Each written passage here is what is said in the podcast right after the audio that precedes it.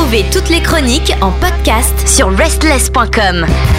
Bienvenue à vous toutes et à vous tous. Et oui, bah voilà, cette chronique, elle est belle et bien là. Enfin, bon oui, j'ai une semaine de retard, mais Ilan va nous ravir les oreilles puisque c'est la chronique Ça déborde de foot, toute l'actualité footballistique présentée par un seul et unique homme. Bonsoir. Et en plus, j'ai une, j'ai une grande annonce à faire aujourd'hui. Oula, quelle annonce? Tu veux que je- Ah bah tu Je peux y aller. suis homosexuel et je ne veux plus me cacher. Euh, ok.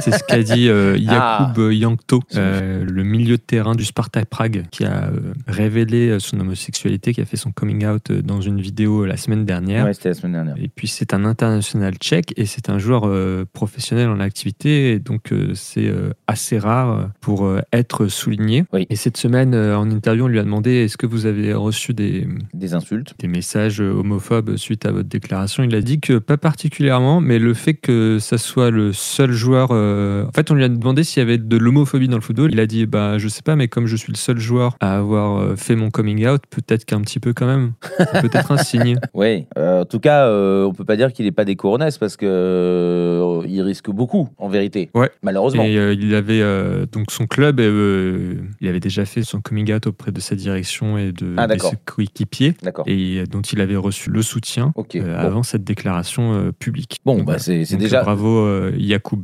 bravo à lui. et. Bon courage et, et bravo aussi à son équipe finalement parce que si il a annoncé avant et qu'ils lui ont donné cette permission et, et soutien, euh, je trouve que c'est déjà. euh, je, sais que c'est pas suffisant, mais c'est déjà beaucoup. C'est déjà plutôt encourageant, je dirais. Ouais, après, je sais pas comment ça se passe vraiment dans les équipes parce que j'imagine qu'il y a. j'imagine, il y a beaucoup de, joueurs euh, foot professionnels qui sont homosexuels et j'imagine que parmi ceux-là, ils doivent le, le dire à leurs coéquipiers, même s'ils ne l'annoncent pas euh, publiquement. Alors là, c'est une excellente question.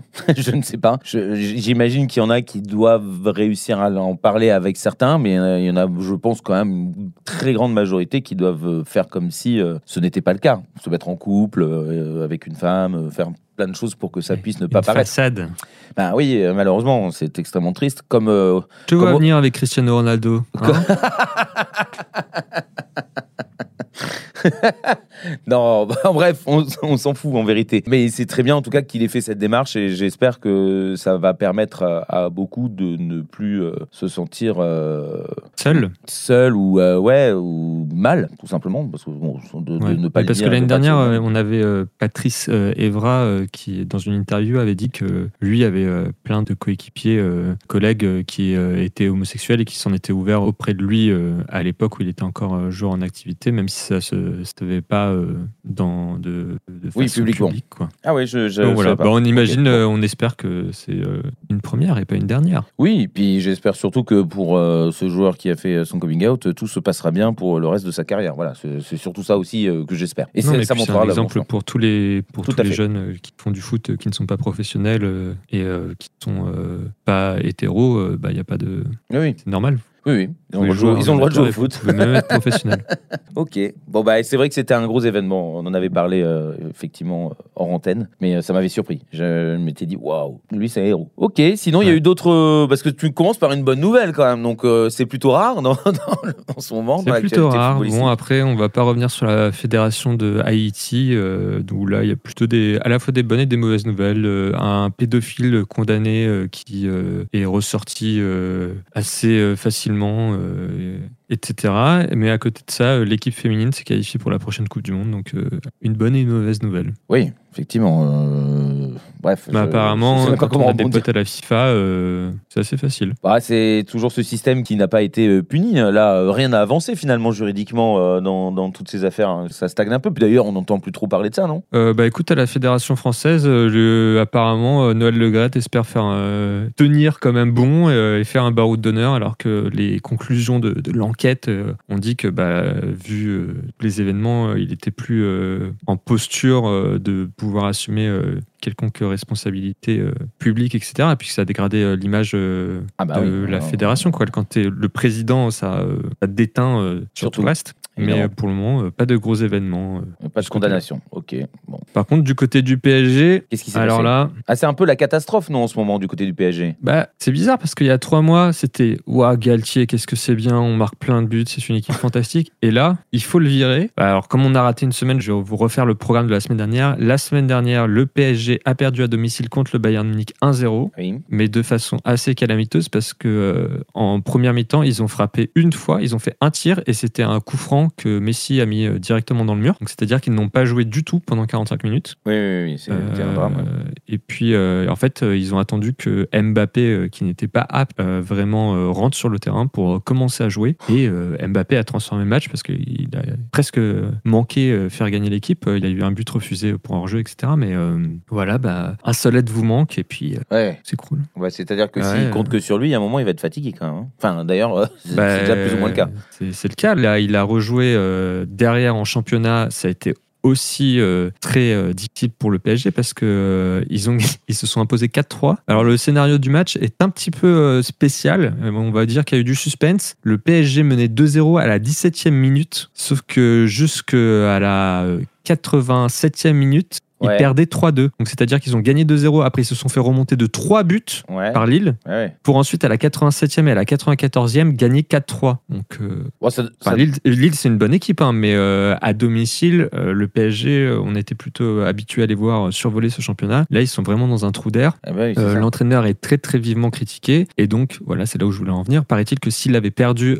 contre Lille, il était directement viré et maintenant, ça serait partie remise pour le match retour contre le Bayern Munich à Bayern, Ouais. à Munich, Oui, bien où euh, là, euh, si Galtier venait à perdre avec son équipe, parce que c'est pas vraiment lui qui perd, c'est son équipe qui perd, Bien sûr. eh ben, il serait euh, viré. Et ce qui est très très drôle, c'est qu'on annonce, euh, il y a plusieurs noms en fait. Donc apparemment, la direction Ah, déjà sera en contact avec plusieurs futurs entraîneurs, dont une personne, je sais pas si vous en avez déjà entendu parler, peut-être dans ce podcast, un mec qui s'appelle Thomas Tourel. oui. Je sais pas si ça vous rappelle quelque chose, mais c'est bizarre parce que j'ai l'impression qu'il était déjà là il y a deux ans sur le banc du Paris Saint-Germain et que la veille de Noël, il s'est fait virer comme une merde et que là, ils se murmuraient qu'ils voudraient le reprendre et qu'ils auraient dit on a fait une grave erreur en te virant, Thomas, euh, mais euh, je te jure, euh, j'ai changé. Reviens, s'il te plaît. Putain, mais c'est quand même extraordinaire. Non, mais là, c'est un foutage de une gueule. blague. Enfin, tu- Oui. enfin, je sais pas blague. si toi, t'as l'habitude de te remettre avec tes ex, Pierre, mais. euh, Je répondrai pas à cette question.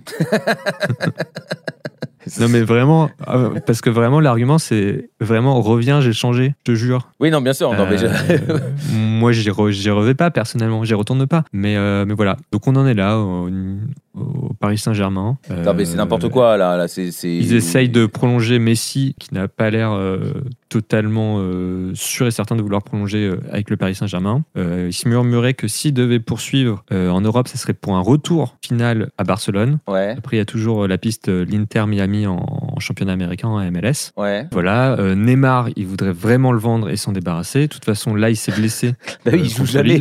J'ai vu. C'est bizarre parce que je l'avais un petit peu prévu vu que c'est la- en cette semaine, c'est le carnaval de Rio. Ah bah voilà. Vous pouvez s'attendre à ce que Neymar se blesse. Après, apparemment, il est vraiment, il s'est vraiment, Non, il que était vrai. vraiment en chial et il a souffert. Donc j'ai un peu regretté de mes petites blagues. Ouais, mais enfin, il quand a- même, j'avais il a- un petit pressentiment. Je, je Une crois que. semaine en avance. Je, je crois qu'en statistique, il a pas été là 85% des matchs. C'est pas ça? Il y a pas un truc comme ça? Bah là, cette saison euh, et la saison dernière, quand même, il était plus présent, mais c'est vrai qu'en moyenne, il a dû rater, euh, il a dû jouer que 50% des matchs depuis qu'il est au, Bon. au Paris Saint-Germain, donc ce qui ne fait pas beaucoup. Bah, il quand est on souvent coûte, euh, blessé, il a cette cheville. euh, Je veux bien croire hein, que cet homme soit fragile des chevilles, il n'y a pas de problème.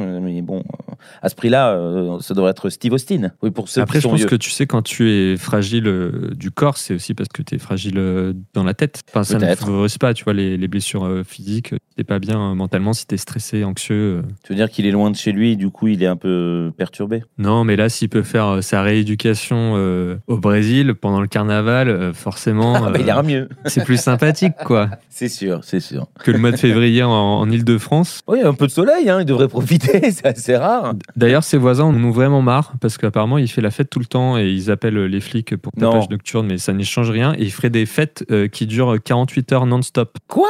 Ah ouais à, à Bougival. Donc Oh. euh, le voisinage euh, a envie un peu de le mettre. Bah, C'est peut-être pour ça alors qu'il se blesse aussi. Parce qu'il est fatigué. Hein. Bah, il faut dormir. Ah bah oui, mais c'est ça l'épisode. que je- je- Il Il faut- s'est passé tellement de choses, j'ai oublié de vous le raconter. Il Alors, faut pas qu'il regarde le plafond match- pendant des heures. à la suite du match de Bayern Munich, on interview euh, Kylian Mbappé qui dit il faut que les joueurs mangent bien oui. et dorment bien. Tout à fait. On lui a demandé qu'est-ce qu'il fallait faire pour qu'il gagne au match retour. Et le lendemain soir, on voit Neymar dans une partie de poker officielle le soir, puis aller manger un McDo juste derrière. Donc euh, c'était pas du tout pour le viser lui, quoi. Et donc, c'est de la pure provocation. Mais euh, est-ce que. euh, Enfin, il y a des gens qui ont reproché à Kylian de donner des leçons à, des, à des anciens? Que c'est pas des leçons, c'est des vérités globales, hein, c'est tout. Mais, Mais bon, oui. après, euh, est-ce que euh, manger 5 fruits et légumes par jour. Non, mais c'est pas ça.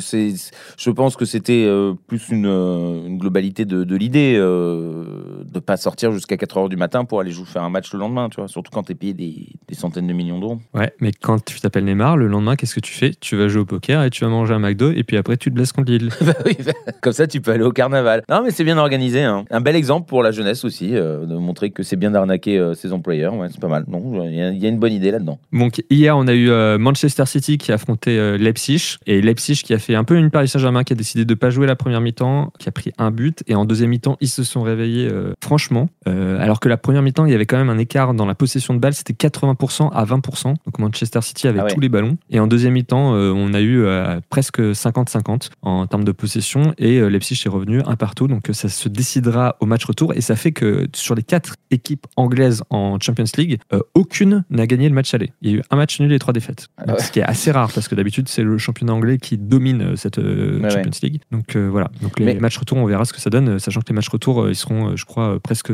tous à domicile, à part pour Liverpool. Liverpool euh, qui gagnait 2-0 contre le Real Madrid et qui a perdu 5-2. Ah ouais, la, la- Encore une fois, la remontada. Ah ouais, grave. ça devait être beau, ceci dit. Ouais, bah surtout euh, c'était euh, à Liverpool, donc, euh, Ah oui. donc voilà. Et à la fin, on a eu le public de Liverpool qui a applaudi les joueurs du Real Madrid, donc euh, bon perdant quand même, et les supporters du Real Madrid qui ont entamé un chant en l'honneur des supporters de Liverpool. Oh, c'est beau, ça, dis donc. Bah alors, qu'est-ce qui se passe? Il y a- une. Un petit peu d'amour. Ah bah. Bah, euh, c'était d- c'était la Saint-Valentin la semaine dernière, Ah donc bah euh, voilà, ça se propage. C'est incroyable ça. Alors là, tu m'en bouches un quoi. tu vois, des fois, il y, a des- y a des belles histoires quand même. Non, non, mais je. Donc ce soir, Je suis. Attends, mais alors Ce avant, avant que tu lances euh, ce qui va se passer euh, dans les heures qui viennent et puis peut-être euh, ce week-end, il y a aussi cette histoire de Manchester euh, City qui doit être racheté euh, par les propriétaires du PSG. à Manchester United qui devrait. Euh, en fait, il y a plusieurs euh, repreneurs euh, pour Manchester United. Ils sont, je crois, trois à avoir déposé des dossiers de candidature à la reprise du club, dont les Qataris. Il y a aussi le groupe Inexos. Oui, j'ai vu qu'il y avait un- les un propriétaires de Nice. Oui, c'est ça, le milliardaire britannique. entre autres. Et voilà. Et par contre, on est déjà sûr que ça sera euh, la plus grosse vente jamais faite pour un club de foot. Crois qu'on parle de, de 5 milliards. C'est pas mal. Que, C'est pas mal. Donc voilà. c'est une coquette somme. Bon, Donc, Voilà, euh, bah, on on, on en saura plus dans les semaines qui viennent sur le repreneur de Manchester United. Mais Manchester United qui se reprend bien, il me semble qu'ils sont euh, troisième euh, de leur championnat euh, malgré le mauvais début de saison. Où, vous saviez, il y avait un joueur qui s'appelait Cristiano Ronaldo euh, qui était dans le club, qui n'était pas content, etc. Et il y a toujours des histoires. Ok, bon alors ce soir, aujourd'hui, qu'est-ce qui se passe? alors ce soir, en parlant de Manchester United, on est en Europa League. On est, euh, euh, oui, c'est ça, Ligue Europa maintenant, ça s'appelle. Même plus en Champions League, mais on a quand même une très très belle affiche. On a Manchester United face à FC Barcelone. Mhm, Donc euh, là, ça promet. Qu'est-ce qu'on a d'autre de passionnant? Bah, On a surtout Nantes qui va recevoir la Juventus à domicile, sachant qu'à l'aller, ils ont fait l'exploit de faire un partout, Nantes, euh, là-bas, à Turin. Donc euh, voilà, on, on espère un exploit des Nantais. Vous pouvez les faire, les gars. Et on aura Monaco qui recevra le Bayer Leverkusen en match retour. Ça, c'est les phases, c'est un peu le barrage, je crois, c'est le 16e de, de finale de, de Ligue Europa. Et en Ligue. Europa Conférence, eh ben, on n'a plus d'équipe française du tout. Ah, Pas comme ça au moins, voilà. On a Anderlecht qui joue chez nos voisins. Voilà. Ok. Et Bâle aussi chez nos autres voisins. Bon, bah, on va suivre tout ça. Hein Et puis, il y a de quoi se régaler euh, les yeux, en tout cas, avec euh, les équipes que tu nous as citées. Euh, mais ouais, mais on va tous être derrière Nantes. Puis euh, vous savez, là, il y a. Alors, au début de nos chroniques, on avait un entraîneur qui venait d'arriver à Nantes. On l'avait un petit peu taclé. Non, on avait d'abord taclé Domenech. Je sais pas si vous vous souvenez Oui, de. oui, oui. Vous voyez qui c'est Domenech Les gros sourcils Oui, tout à fait. Euh, oui. Donc, oui. Et puis euh, derrière, on avait eu Camboiré qui était arrivé. Euh, Camboiré en pompier de, de service. Euh, finalement, ils avaient euh, terminé euh, tout en fin de classement et ils Mhm. avaient dû jouer un match de barrage euh, pour la relégation, les Nantais. Euh, match de barrage euh, qu'ils avaient gagné sur l'aller-retour. Et l'année dernière, ils avaient fait une formidable saison qui leur permet aujourd'hui euh, d'être en Ligue Europa. Et là, ils continuent euh, leur bout de chemin. euh, voilà, ils se retrouvent face à la Juventus, euh, comme quoi, euh, avec les mêmes hommes, on peut faire des choses magnifiques et des choses euh, moins bien. Comme Dramatique. c'était le cas la première saison, mais voilà, on, s'était, on avait été méchant, on avait été acide avec Camboiré, mais là, il fait des merveilles avec son équipe. Donc, on souhaite beaucoup de succès aux Nantais face à la Juventus ce soir. Enfin, ce soir, c'est à 18h45. Euh, voilà. Et il y aura des matchs de championnat à la fin de cette semaine, dont Marseille-PSG. Ça va Ouh. être chaud bouillant. Ouh là là là là. Ouh là Parce que. Marseille, ils sont, ils sont deuxième du championnat à égalité, il me semble. Ah, et puis, ils avaient Non, ils gagné sont la deuxième, ils sont deuxième tout seuls. Euh, Ils sont à 5 points derrière le PSG. Donc euh, là, le PSG est en très gros doute. Neymar, bon, Neymar est absent. Oui, bah, Euh, il est déguisé. Kylian, Kylian devrait jouer. Mhm. Mais voilà, si Marseille venait à gagner, en tout cas, ils seront à domicile avec leur public. Ça va être chaud bouillant au vélodrome. On applaudit déjà ce match et on s'en frotte les mains et on te remercie énormément, Ilan, bien sûr, pour toutes ces informations. Mais c'est moi qui vous remercie. Toutes nos émissions et chroniques sont maintenant disponibles sur vos plateformes de podcast préférées. Spotify, Deezer, Apple, Amazon. N'hésitez pas à vous abonner.